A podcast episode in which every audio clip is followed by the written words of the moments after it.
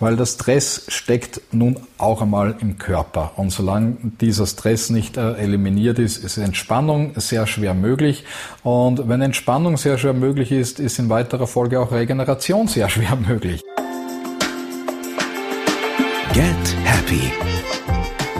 Der Achtsamkeitspodcast von Antenne Bayern. Und hier ist Kati Kleff.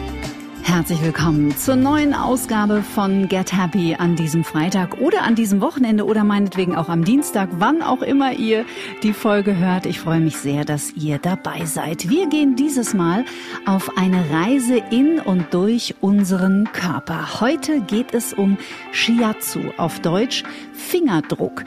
Manche sprechen alltagstauglich einfach von Druckmassage, zumindest ist das so ein Begriff, den man im Internet findet, aber Shiatsu ist und kann sehr viel mehr.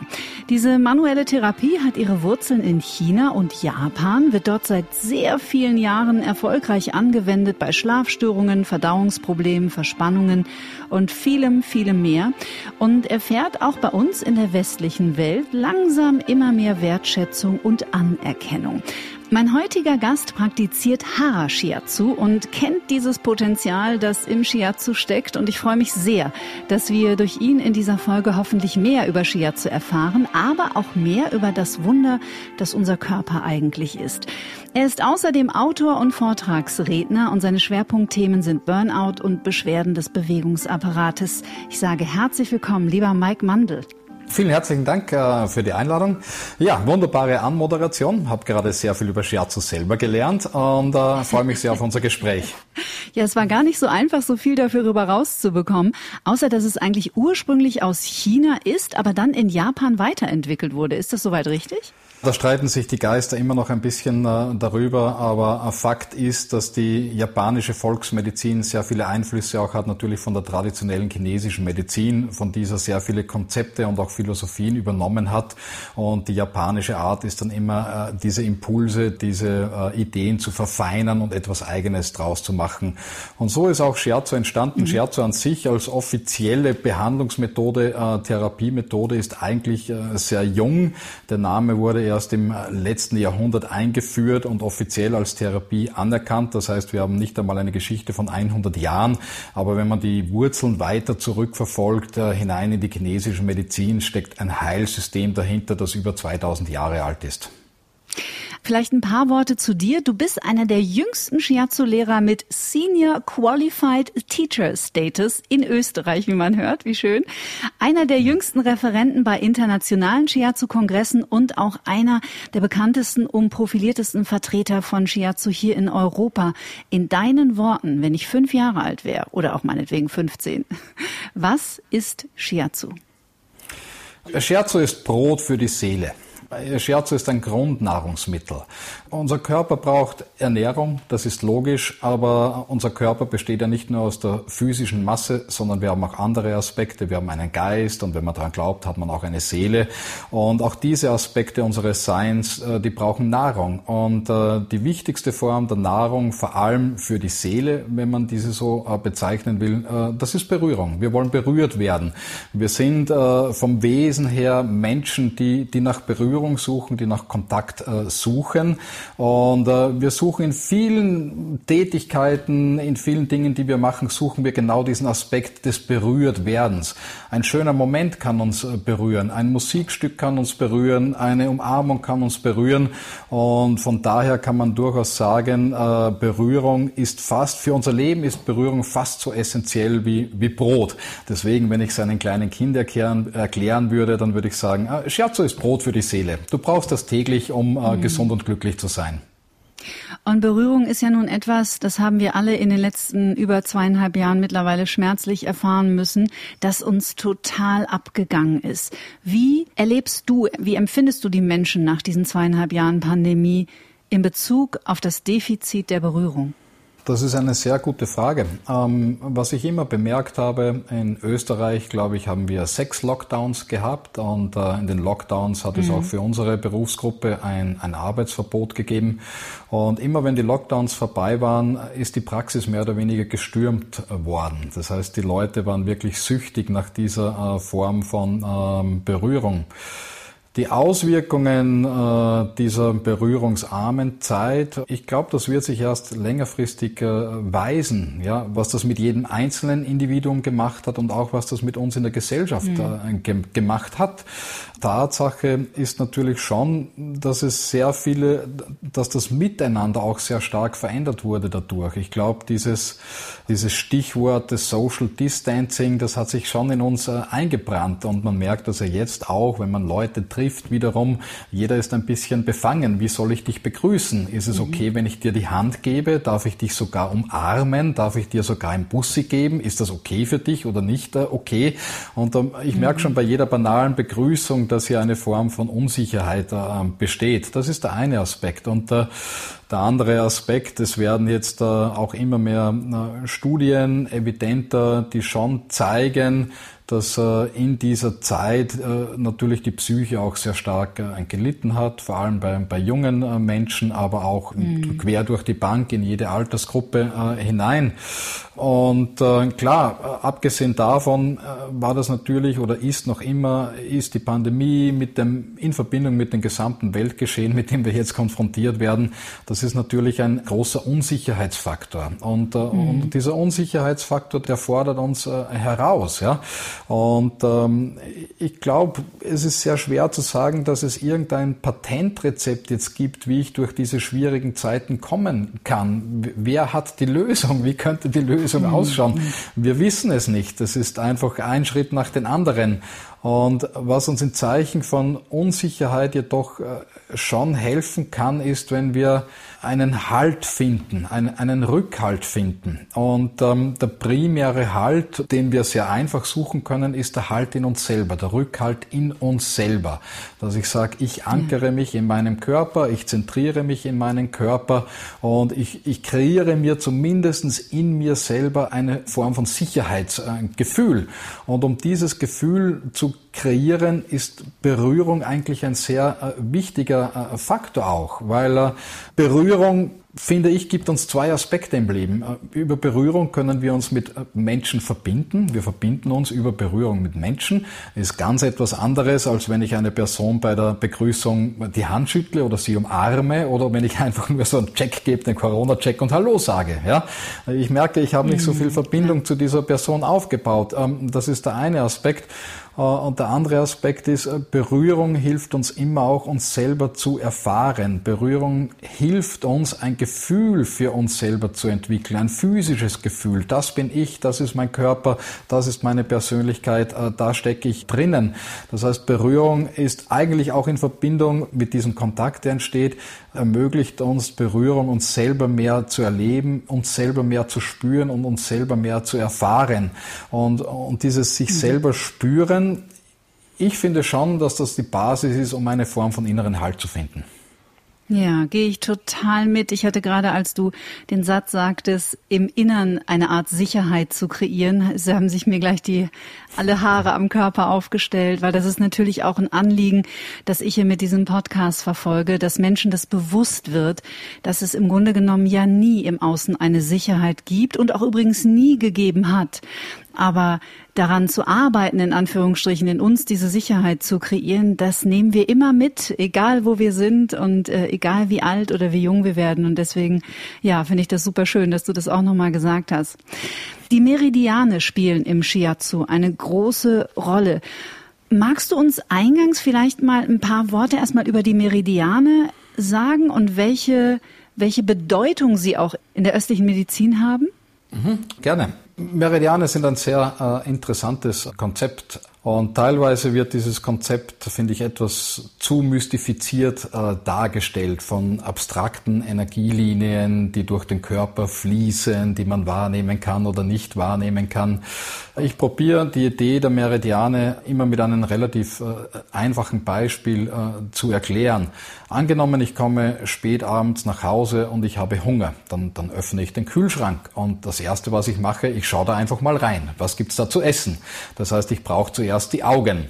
Und vielleicht finde ich dann ganz hinten im Eck noch ein bisschen eine Wurst äh, und ich möchte diese Wurst essen, aber ich bin mir nicht mehr sicher, wie lange die da schon drinnen äh, liegt. Dann nehme ich die Wurst heraus und dann rieche ich an der Wurst. Und mhm. wenn ich merke, okay, die riecht noch lecker, dann wandert sie in den Mund und dann äh, beginne ich äh, zu kauen. Und wenn ich genügend äh, gekaut habe, dann schlucke ich die Wurst hinunter und dann landet sie im Magen. Und jetzt ist es relativ interessant, weil in der chinesischen Medizin beginnt der Magenmeridian bei den Augen. Warum bei den Augen? Weil eigentlich die Idee dieser Nahrungsaufgabe mit den Augen beginnt. Ich muss als erstes schauen, auf was habe ich Guster. Und dann ein Sinn, der in unserer Welt leider ein bisschen verkümmert ist, ist der Geruchssinn. Früher ist äh, Nahrungsaufnahme oder ist immer noch sehr eng mit dem Geruchssinn gekoppelt, aber normalerweise sehe ich etwas, dann prüfe ich es über die Nase und dann kommt es erst in den Mund. Und der Magenmeridian geht weiter hinunter zur Nase und dann äh, geht er äh, zum Mund hinunter und dann verläuft er über die wichtigsten Kaumuskeln bis hinauf in den Schläfenbereich, wo auch noch ein wichtiger Kaumuskel sitzt, ja. Und dann verläuft er den Hals hinunter, bis er wirklich äh, den Magen auch streift. Das heißt, es ist viel weniger eine abstrakte Energielinie, sondern man kann sagen, Meridiane verbinden im Körper Funktionseinheiten. Das heißt, Einheiten, die ineinander greifen, die zusammenarbeiten um uns bei einer bestimmten Aufgabe zu unterstützen. Und die Aufgabe mhm. des Magenmeridians wäre hierfür einfach, der Magenmeridian verbindet alle Aspekte in unserem Körper, die dazu beitragen, dass ich Nahrung erfassen, einnehmen, schlucken und äh, verdauen kann. Das wäre der Aspekt auf der physischen Ebene, aber wir sind ja nicht nur, wir bestehen ja nicht nur aus dem Körper, sondern mhm. äh, wie ich vorher schon erwähnt habe, nicht nur der Körper braucht Nahrung, sondern wir brauchen auch geistige Nahrung, wir brauchen auch emotionale äh, Nahrung und auch diese Form von Ernährung wird vom Magenmeridian, wie soll ich sagen, verarbeitet. Die Mechanismen sind sehr ähnlich. Die Mechanismen sind sehr ähnlich. Und es gibt zum Beispiel einen ganz starken Zusammenhang zwischen Emotionen und Appetit. Äh, wenn ich äh, Liebeskummer habe, dann habe ich zwei Möglichkeiten. Entweder ich habe überhaupt keinen Appetit mehr oder mhm. ich habe einen äh, sehr großen Hunger. Wenn ich überhaupt keinen Appetit habe, dann sieht das die chinesische Medizin so, weil der Magenmeridian so sehr beschäftigt ist mit dem Verdauen von Emotionen, dass er für die Nahrungsaufnahme nicht mehr genügend Energie zur Verfügung stellen kann. Mhm. Das heißt, im Grunde genommen ähm, verbinden Meridiane ein System innerhalb unseres Körpers miteinander, von dem wir einfach nicht wissen, dass es ein System darstellt, weil wir natürlich in der westlichen Schulmedizin ja auch was ganz anderes lernen.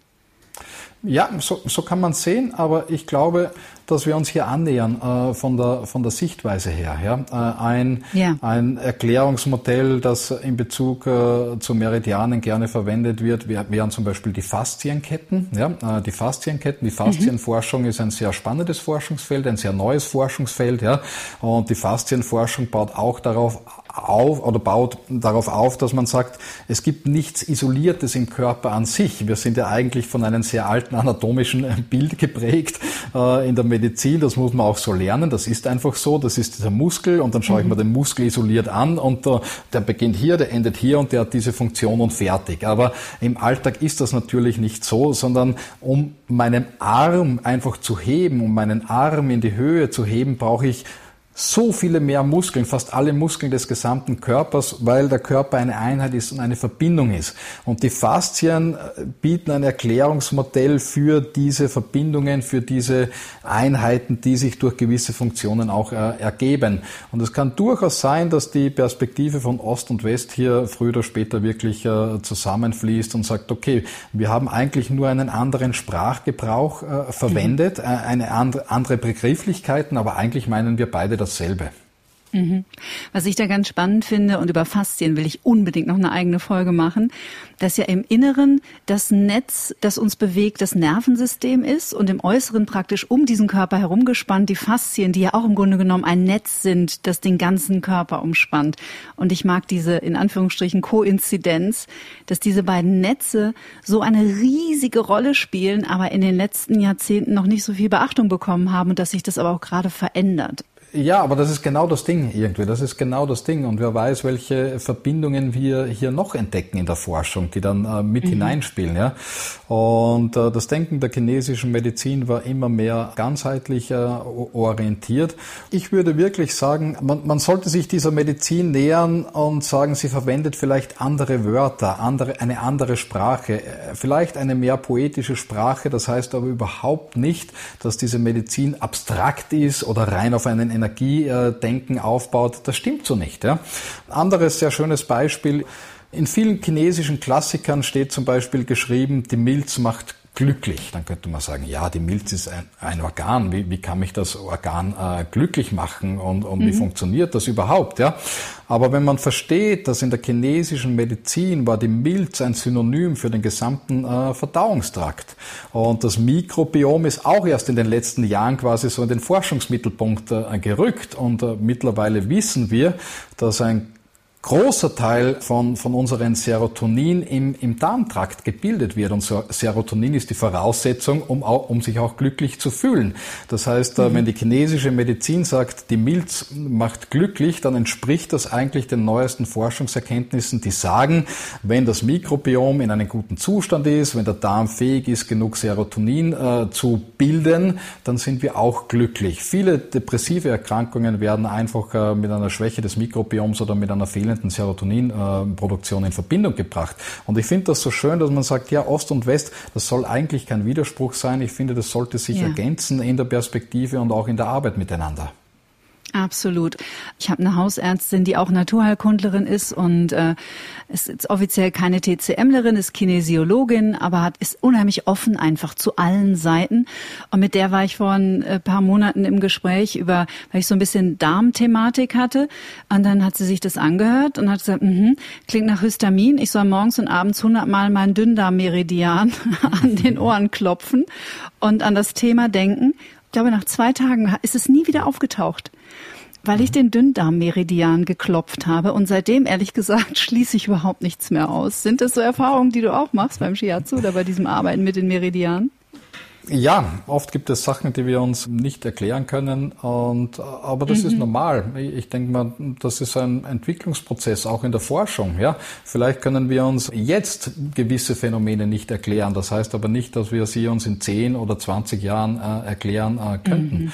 Und ähm, ich glaube, Ost und West gehen hier vielleicht unterschiedliche Wege. Der Osten war teilweise sehr pragmatisch und äh, der Osten hat einfach herausgefunden, okay, wenn ich das mache, kommt das heraus. Das heißt, es funktioniert in irgendeiner Art und Weise.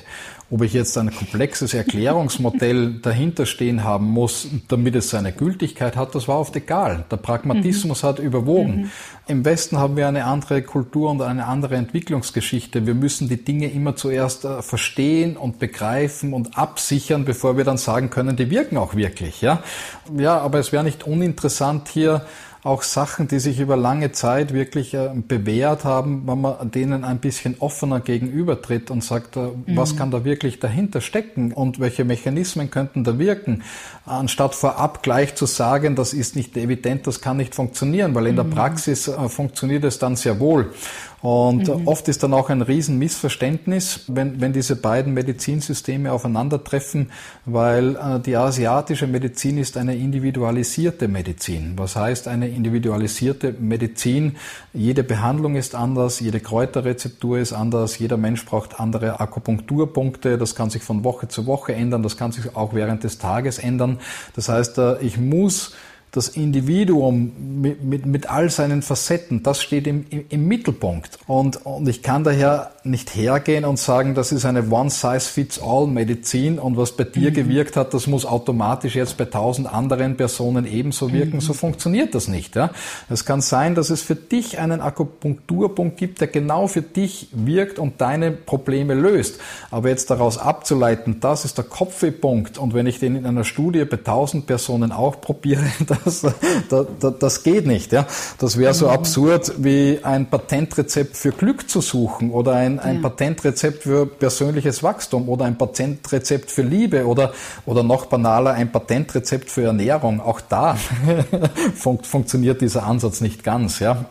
Deswegen äh, werden diese medizinischen Systeme oft kritisch äh, beäugt, aber ich finde, das ist nicht gerecht. Man muss auch die Perspektive äh, sehen, wie sie angewandt werden sollen als individualisierte Medizin. Und dann ist es interessant, dass ja auch unsere Medizin genau diesen Weg einschlägt und sagt, die Zukunft der Medizin ist eine individualisierte Medizin, mhm. dass ich genau herausfinde, was könnte für dich, ich nehme ein Medikament, aber wie genau muss ich das auf dich abstimmen, was könnte wirklich auf dich passen. Ja? Das heißt, auch hier wird dieser Weg eingeschlagen in Richtung individualisierter Medizin. Hm.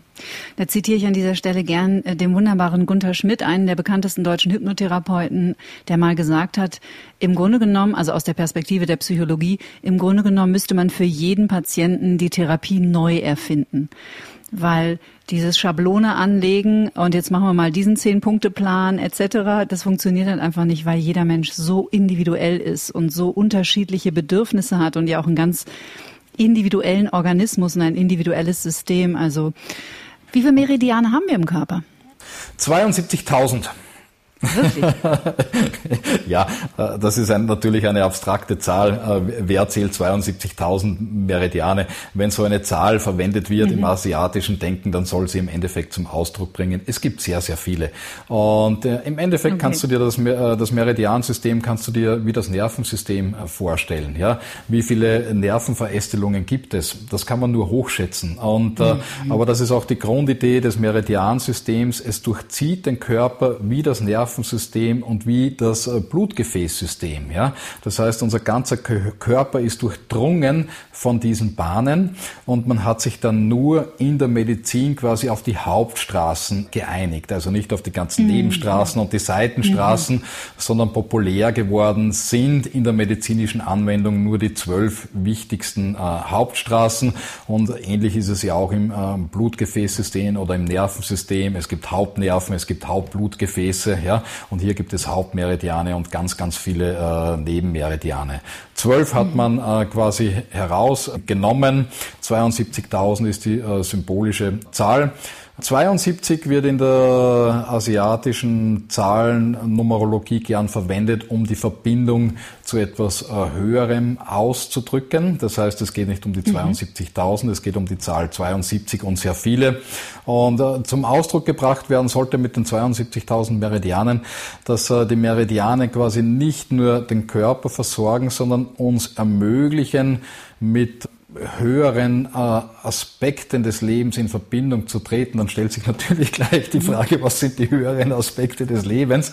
Aber ein anderer Name für Meridiane im asiatischen Denken sind die himmlischen äh, Ströme. Und mir gefällt dieser Ausdruck sehr gut, die mhm. himmlischen Ströme.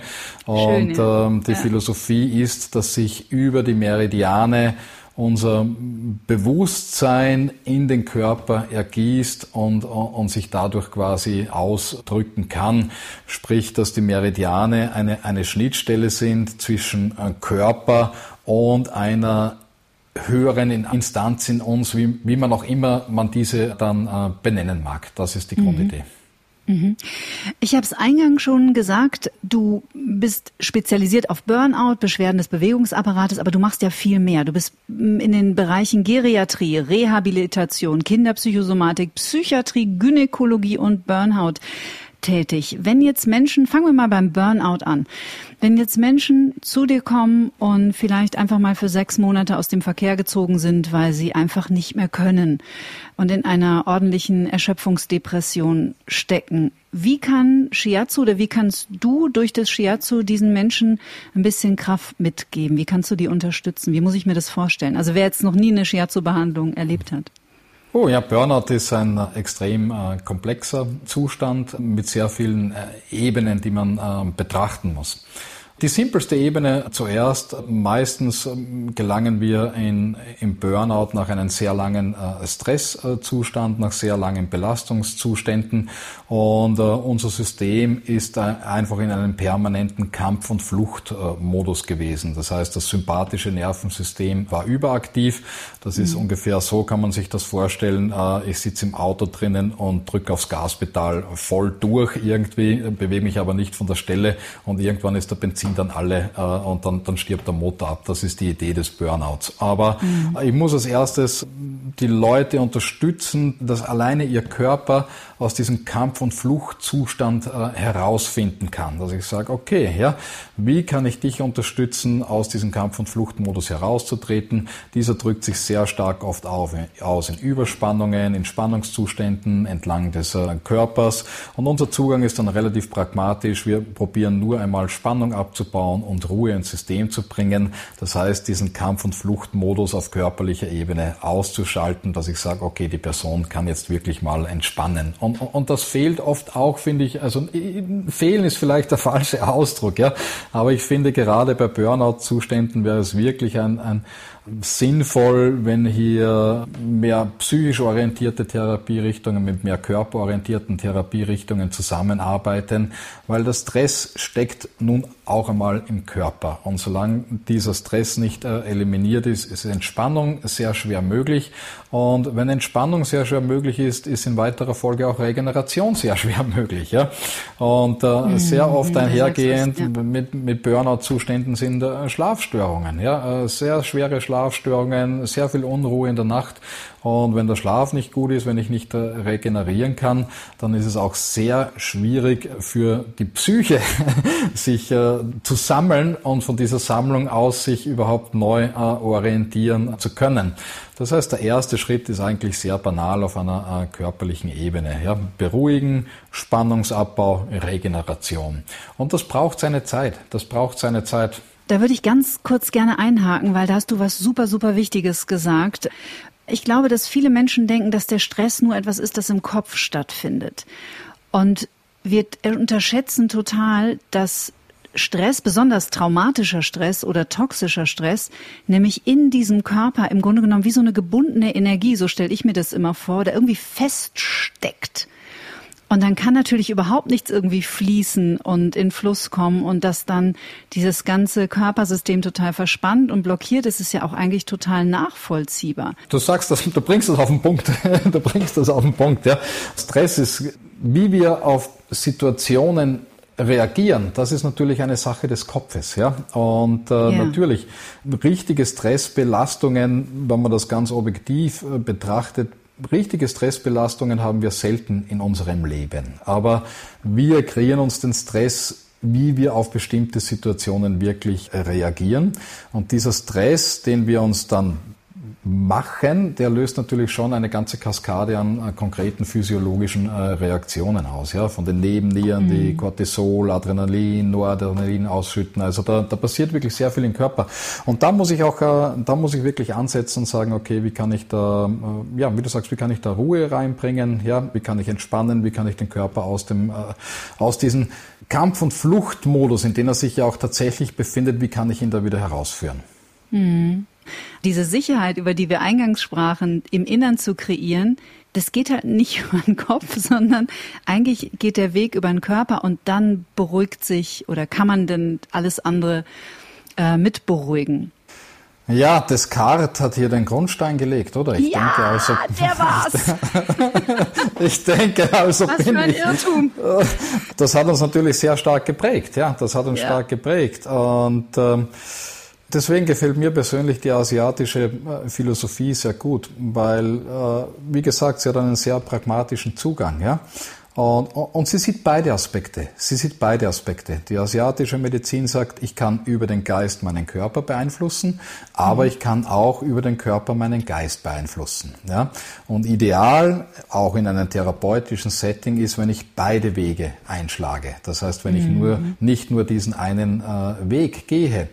Und ähm, das ist jetzt keine äh, Kritik an sich, aber man sieht das auch äh, quasi in unserer medizinischen Welt haben sich die Wege äh, getrennt.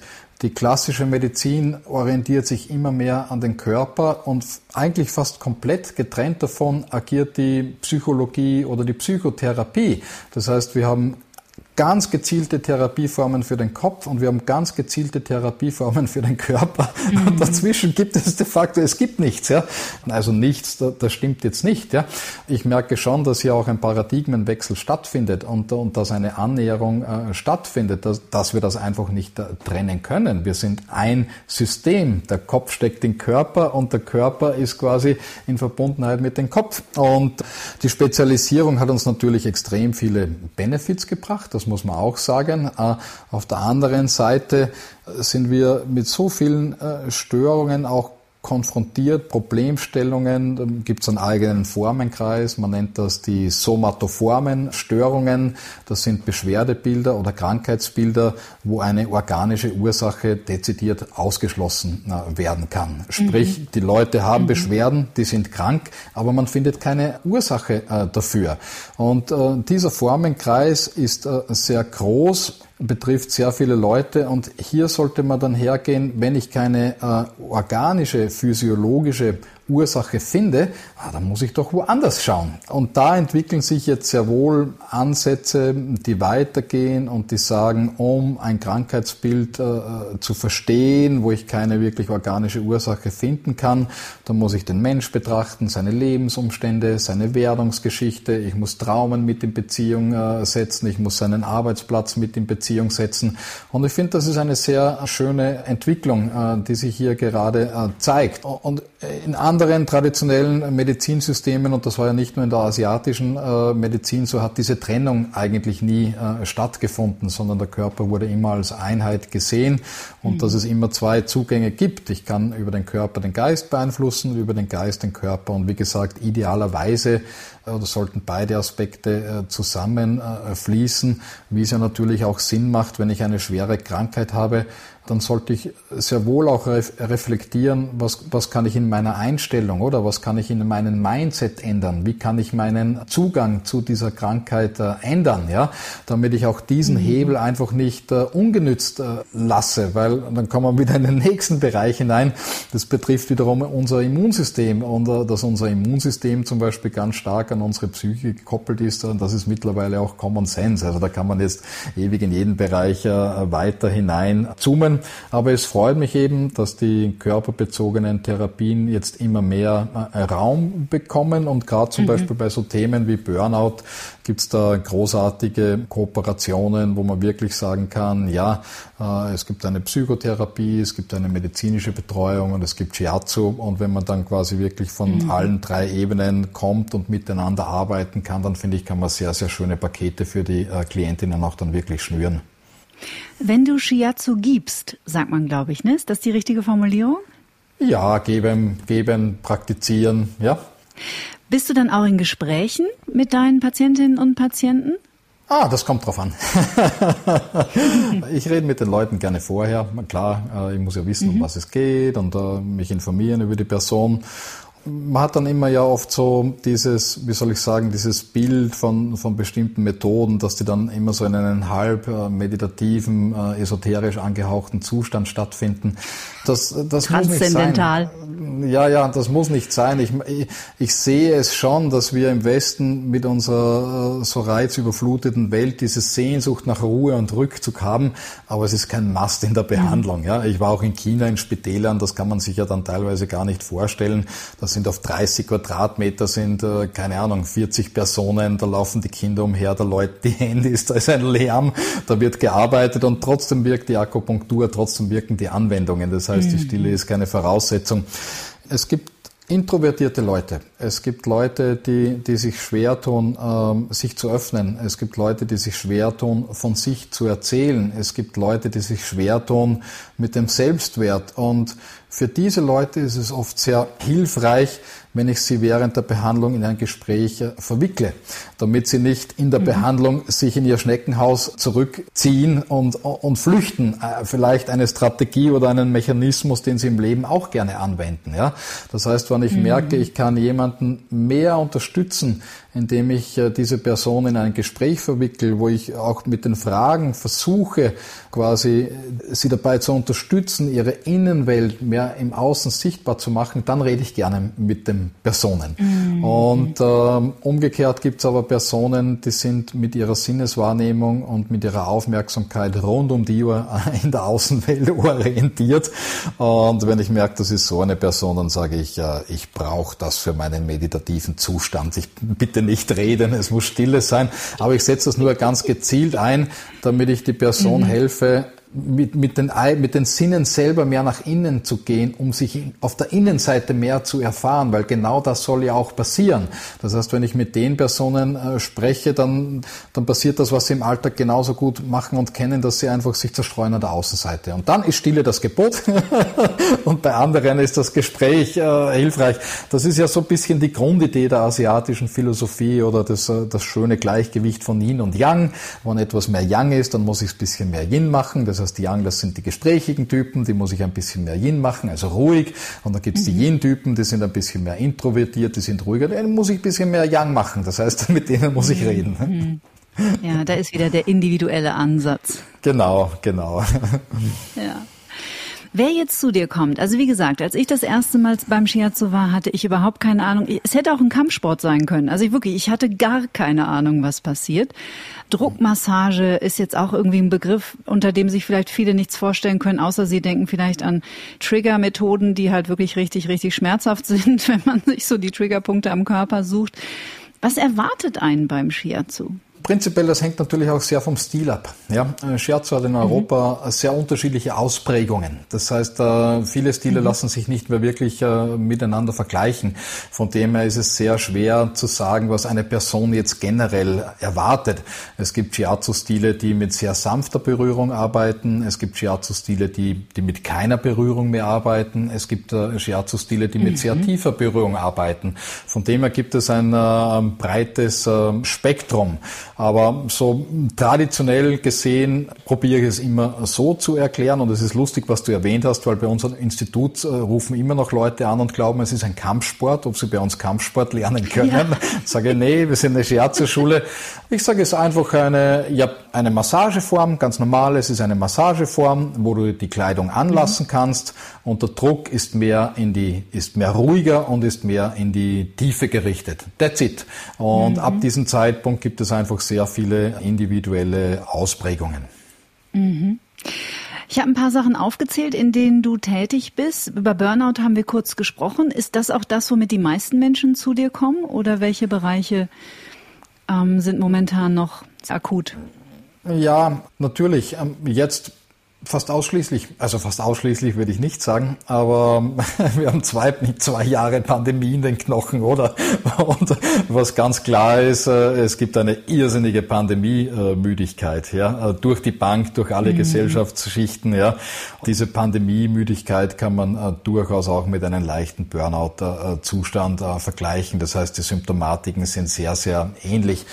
Warum habe ich die ganzen Bereiche in meinem Werdegang, ähm, war es das Bestreben von unserem Institut zu schauen, in welchen Feldern könnte sich Shiatsu etablieren, in welchen Feldern wäre eine Zusammenarbeit mit der Schulmedizin äh, möglich. Und wir sind vor gut 30 Jahren proaktiv in die Kliniken gegangen und haben gesagt, hey, schaut, äh, wir machen Scherzo. Was? Ihr macht Kampfsport? Nee, nee, wir machen Druckpunktmassage. Ja? Können wir einfach mal probieren, was wir können. Ja? Weil ähm, die Idee dahinter war schon, dass wenn wir eine Brücke wollen, wenn alternative Methoden mit der klassischen Medizin zusammenarbeiten wollen, dann ist es Auftrag der alternativen Methoden auf die Medizin zuzugehen und nicht umgekehrt. Das heißt, äh, wir müssen uns mhm. anbieten, wir müssen zeigen, was wir können und wo ein Einsatz sinnvoll wäre. Und dann hat es einfach auch eine Phase mhm. des Probierens gegeben. Es war unser Anspruch, uns auch in einem klinischen Umfeld beweisen zu können. Das war uns sehr wichtig. Warum? Weil sonst nach zehn Shiatsu-Behandlungen kann ich sehr leicht sagen, ja, ich bin ein bisschen mehr in, in, meiner Mitte angekommen, aber was heißt das, ich bin ein bisschen mehr in, in, meiner Mitte angekommen? Das ist wieder sehr, sehr variabel. Aber wenn man in einer Klinik mit Energie Medizin arbeitet, dann sind die Regeln anders. Ja? Der Arm ist vorher nur mhm. bis, keine Ahnung, 30 Grad hinaufgegangen und nach 10 Behandlungen muss er 90 Grad hinaufgehen. Äh, ja?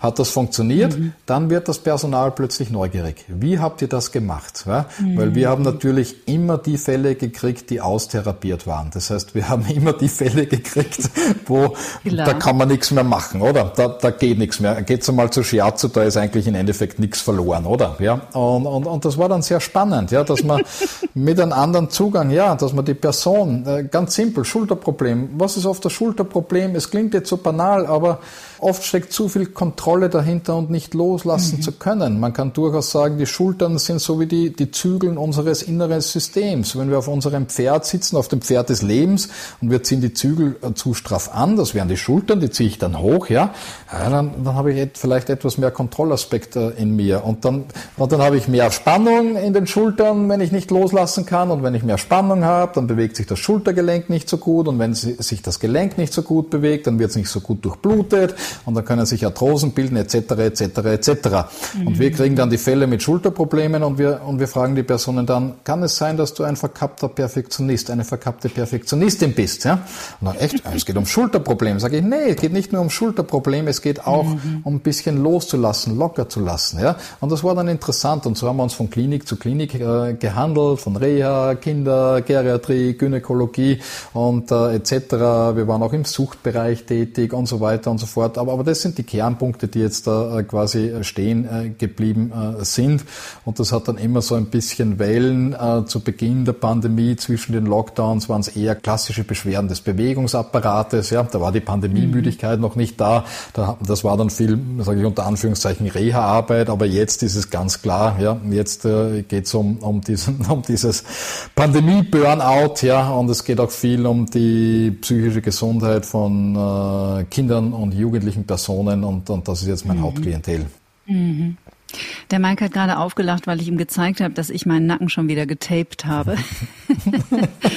da sitzt halt irgendwas im Nacken, ne? Also es, ja, das ist ja auch ganz schön, was du gerade sagst, wenn die Menschen zu dir kommen und sagen, ja, wieso? Ich habe ja ein Schulterproblem, mach das mal weg, äh, arbeite mal an der Schulter und in zehn Sitzungen hätte ich es gern geschafft. Aber häufig ist es ja doch so, dass unser Körper uns Botschaften sendet. Ich würde sagen, fast immer sendet er uns Botschaften, die wir aber auch einfach über einen langen Zeitraum gar nicht hören. Ja, leider, leider. Mhm. Ja, ähm, und, und das ist auch schade, weil äh, der Volksmund ist sehr weise, was das äh, betrifft. Und äh, wie du mhm. sagst, der Körper spricht zu uns und wir haben diese ganze Sprache in so vielen Sprichwörtern äh, zusammengefasst. Die Laus, die über die Leber läuft, die Galle, äh, die hochkommt oder der Druck, der uns den Brustkorb einschnürt, etwas, das uns an den Nieren geht. Das heißt, äh, auch in unserem Kulturkreis haben wir eine Form von Körpersprache gehabt, äh, lange Zeit. Und hinter dieser Körpersprache steht letztendlich empirische Erfahrung. Das ist empirische Erfahrung, dass ich mhm. sage, das war zu beobachten oder und das hat sich gezeigt, das konnte sich immer wieder beobachten und so weiter und so fort.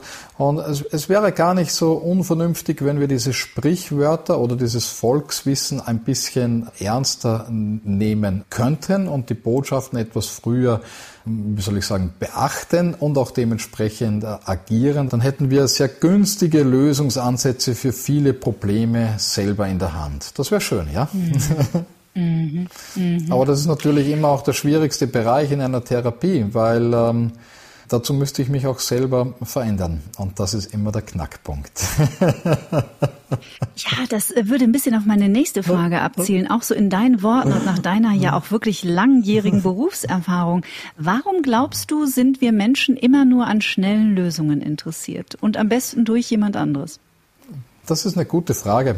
Das ist eine sehr große Frage. Ja, ich glaube, das ist eine sehr äh, große Frage. Stimmt, äh, eine, das ist mir auch gerade aufgefallen. Äh, eine, eine, eine gesellschaftliche Frage an sich. Ja, im Prinzip hat es mit ähm, und da mag ich jetzt gar nicht so philosophisch werden, ja, weil ich glaube, es ist wirklich mehr eine gesellschaftliche Frage. Ja. Es hat mit der Fähigkeit zur Selbstverantwortung zu tun. Und ähm, die Fähigkeit mhm. zur Selbstverantwortung, ohne da jetzt, das ist nicht mein Spezialbereich, oder? Ich bin ein, ein, mhm. ein, Freak, ein Freak für asiatische Heilmethoden. Ja. Aber ich sag, die Kunst der Selbstverantwortung, auch wie ich das in meinem Schulungsprozess durch die ganzen klassischen Ausbildungen, äh, durch die ich gelaufen bin, oder Schule, Zack, Studium etc., das wird dann nicht nicht beigebracht. Und, und ich glaube auch nicht, dass es erwünscht ist, ja, ein hohes Maß an Selbstverantwortung. Und, äh, mhm. und, und ich glaube, wir sind ein bisschen drauf äh, konditioniert. Ja? Und das ist quasi das Problem auch, ja, weil wenn ich wirklich diesen Drive habe, Selbstverantwortung zu übernehmen, dann geht es ja nicht nur darum, dass ich sage, ich kümmere mich mehr um meinen Körper, ich kümmere mich mehr um meinen Geist, ja, da geht es ja dann auch um Grundsatzfragen, was, will ich eigentlich im Leben, wozu mhm. bin ich eigentlich da, ja, äh, ist es wirklich mein, mein Auftrag da, jeden Tag von 9 to 5 in einen Job zu pilgern und möglicherweise etwas zu tun, was mich nicht wirklich hundertprozentig erfüllt, das heißt, zu viel Selbstverantwortung könnte eine sehr destabilisierende äh, Wirkung auf eine gesellschaftliche Struktur haben. In Österreich sagen wir ja dann immer, wo kommen wir denn dahin, wenn jeder macht, was er gerne macht? Ja, das geht doch gar nicht. Ja, ich sage, ich würde es interessant finden, ich würde das reizvoll finden, das rauszufinden. Aber du, aber du weißt, was ich meine. Ja, ich glaube, dass da sehr viel mehr dahinter steckt. Einfach, dass wir gelernt haben, wenig Selbstverantwortung äh, zu übernehmen, dass diese Fähigkeit nie geschult wurde, auch nie wirklich gefragt wurde in mhm. einem klassischen Werdegang. Und von dem her liegt es sehr nahe, dass wir, äh, dass wir dann äh, zu delegieren neigen oder dass wir Probleme gerne delegieren, ob gesundheitlicher oder seelischer oder geistiger Natur. Ja, die, die, da soll sich wer anderer drum kümmern. mhm.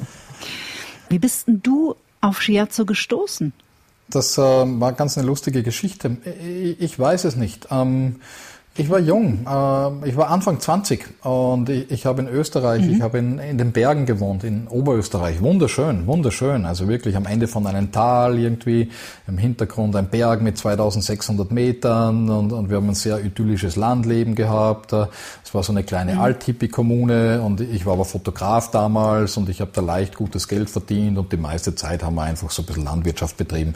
Wie es halt so üblich war in so einer Alt-Hippie-Kommune, dann kommen viele Gäste und eine, ein ein Gast ist gekommen und, und ich frage die Person halt, was machst du? Und er hat gesagt, ich mache Shiatsu. Und, ähm, mhm. und, und, und dann hat etwas in mir hat Klick gemacht. Ich kann es echt nicht anders benennen. Es mhm. hat wirklich Klick gemacht, ja. Und, und irgendeine Stimme in mir hat dann gesagt, das musst du lernen. Ja, und dann habe ich gesagt, okay, wo machst du das? Das mache ich in Wien. Und äh, furchtbar, oder? Ich, ich habe in der schönsten Landidylle gewohnt. Ja, das, äh, der Platz, wo ich gewohnt habe, ist letztes Jahr in Österreich zum schönsten Platz Österreichs gewohnt worden. Nur damit du dir das ein bisschen vorstellen kannst. Ja, und ich in zwei Monaten weg von diesem Platz, in zwei Monaten weg von diesem Platz, direkt nach Wien, rein in die Stadt, direkt in diese Schule, wo die Person die Ausbildung gemacht hat. Und das Erste, was ich gemacht habe, ich mache die Ausbildung bei euch, kann ich unterschreiben. Ja? Und, und ich habe einen Rucksack gehabt, einen großen Rucksack und sonst nichts. Das war mein Hab und Gut. Ja? Mhm. Und die zweite Frage war, übrigens, wo kann ich wohnen? Und die dritte Frage war, wo kann ich arbeiten? Irre schön. und äh, vielleicht war ich glücklich es ist schwer zu erfassen, ja. Äh, aber ich glaube an einen Begriff wie Bestimmung. Viele, manche Leute können dankbar sein, vielleicht so einen Wink des Schicksals zu bekommen. Jetzt im mhm. Nachhinein mit, mit Distanz sage ich, ich glaube, das war ein bisschen so ein Wink des Schicksals, so eine Art Bestimmung. Ich habe es machen müssen, ich habe es mir gar nicht ausgesucht. Das heißt, jetzt würde ich sagen, ich habe mir nicht Scherzo ausgesucht, sondern Scherzo hat mich ausgesucht. Ja? Und jetzt mhm. 30 Jahre später habe ich die Schule übernommen und, und mache das noch immer mit Freude und Begeisterung. Und, und vielmehr habe ich das nie hinterfragt, weil ich es einfach immer gemacht habe. Du, vielleicht durch dieses Leben und diese enge Verbundenheit mit der Natur, das ist ja auch was, worüber wir hier wirklich häufig sprechen, dass es uns ja einfach auch total abhanden gekommen, mit der Natur in Verbindung zu stehen, obwohl wir da eigentlich herkommen. Und wer weiß, vielleicht hast du diesen Klickmoment einfach auch gehört und wahrgenommen und ernst genommen. Weil ich könnte mir vorstellen, ich weiß nicht, wie du das siehst, dass viel mehr von uns vielleicht mal so einen Klickmoment haben, aber sehr schnell darüber hinweggehen. Glaubst nicht? Na voll, ich stimme da hundertprozentig zu. Ja, das ist wieder das mhm. Ding mit der Selbstverantwortung, oder? Wenn ich sowas spüre und ja. ich merke, okay, das könnte total meint sein, dann sage ich, ah, mach ich doch, ja, mach ich doch, mach's irgendwie, ja. Und ich glaube schon, dass jede Person immer wieder diese Angebote bekommt, immer wieder und immer wieder, ja. Und, und wie du richtig sagst, es ist vielmehr die Kunst, das Vertrauen zu entwickeln und auch den Mut zu entwickeln, sich dann auch einmal äh, mhm. dafür zu entscheiden. Ja, das ist ja so das Grundproblem, oder? Dass wir dann und wir warten einfach auf den Ruhestand und im Ruhestand geht's dann los. Dann mache ich dann dann mach, dann mache ich das, was ich eigentlich schon immer mhm. wollte, oder? Mhm. Das wenn-dann-Dilemma nenne ich das immer. Genau, du hast das, ja. Warum nicht jetzt gleich, oder? Warum nicht jetzt? ja. Lieber Mike, ich danke dir sehr. Deine Arbeit, alles, was man über dich wissen darf und soll, du hast auch äh, Bücher geschrieben, alles in den Show Notes unter dieser Folge verlinkt. Ich würde sehr gerne zum Schluss mit dir das machen, was ich mit allen meinen Gästen mache. Ich würde einen Satz beginnen und würde dich bitten, diesen Satz zu Ende zu führen. Mhm. Das erste, was ich morgens nach dem Aufstehen tue, ist Grünte machen. Am besten entspanne ich mich, wenn ich ähm, wenn ich meine Körperübungen mache. Äh, das ist das Zweite, was ich nach dem Aufstehen mache. Meinem inneren Kritiker begegne ich, indem ich. Der ist sehr stark präsent und ich kann sagen, ich habe mittlerweile einfach Freundschaft mit ihm äh, geschlossen. Ja, äh, wir sind ein gutes Team. Ich, ich, ich mag ihn sehr, aber er ist sehr stark präsent. Ich komme immer noch an meine Grenzen, wenn ich. An meine Grenzen. Ähm, da kann ich gar nicht so spontan antworten drauf, ja, weil ich, ich probiere gerade meine Grenzen zu, zu suchen und ich, ich tue mir wirklich schwer darauf zu antworten, ähm, weil ich das Gefühl sehr schwer kenne in mir, ja, noch an meine Grenzen zu kommen. Mhm. Ja, das klingt vielleicht jetzt sehr, sehr, komisch, äh, sehr komisch und abstrakt irgendwie, aber nee, nee, ist, ist sehr schwer. Super. Ja, sehr, ich, ich, muss mich an meine Grenzen bringen, ja, und ich bringe mich an meine Grenzen durch viele Übungssysteme und das ist ja eigentlich mhm. auch das, was diese Übungssysteme schulen sollen, dass du im Grenzbereich vielleicht eine Form von Ruhe bewahren kannst, ja. Mhm. Ähm, äh, tut mir leid, ich, äh, ich finde nichts drauf, ja, ehrlich, ich finde Fair enough. Ja. Ich wüsste darauf auch nur zu antworten, wenn ich durch den Münchner Stadtverkehr fahren muss. Also da komme ich wirklich okay. noch an meine Grenzen. ja, aber das, das ist super. Im, Im, Verkehr kannst du so viel äh, Zeit haben zum Meditieren. Das ist doch großartig. Ja, das stimmt. Das stimmt. Oh, ich denke auch immer öfter daran tatsächlich. Einfach mal so auch so die Finger ja. beobachten und so und ah, interessant, wie die aussehen. Naja, bevor ich schlafen gehe. Bevor ich schlafen gehe, mache ich eine Meditation. Als ich 20 war, dachte ich. Die Hippies sind die coolsten Leute auf der Welt. ich wünschte manchmal, ich hätte früher gewusst, dass. Dass es Übungssysteme gibt, die ich jetzt erst entdeckt habe. Was diese Welt dringend braucht, ist. Ruhe und Stabilität. Achtsamkeit bedeutet für mich. Achtsamkeit bedeutet, den Blick nach innen zu richten und mehr mit den tieferen Aspekten unseres Seins in Verbindung zu treten. Und zum Schluss, Liebe ist. Oh, Liebe ist alles. Ja, Liebe ist, Liebe ist ein Seinszustand. Liebe ist ein Seinszustand. Und äh, von dem her ist Liebe eigentlich, eigentlich alles, wenn man den Seinszustand zulässt, ja? Mike Mandel, ich danke dir sehr. Es war ein wunderbares Gespräch. Ich sag vielen herzlichen Dank. Danke, hat mich sehr gefreut. Und mich hat's natürlich gefreut, dass ihr wieder mit dabei wart, ihr Lieben. Wenn ihr mögt, dann schenkt uns ein Abo, denn dann versäumt ihr auf keinen Fall die nächste Folge. Und die wird spektakulär. Ich gestehe, das Thema Epigenetik steht jetzt mittlerweile seit fast zwei Jahren auf meiner Wunschliste. Endlich wird es Wirklichkeit. Ich freue mich auf Dr. Manuel Burzler. Wir sprechen über transgenerationale Traumatisierungen und eben über das, was sonst alles noch so in unseren Genen abgelegt ist, ohne dass wir davon häufig eine Ahnung haben. Eine super spannende Episode. Wir hören uns also in einer Woche wieder. Bis dahin bleibt wie immer gesund, bleibt zuversichtlich und stets neugierig. Tschüss. Get Happy. Der Achtsamkeitspodcast von Antenne Bayern.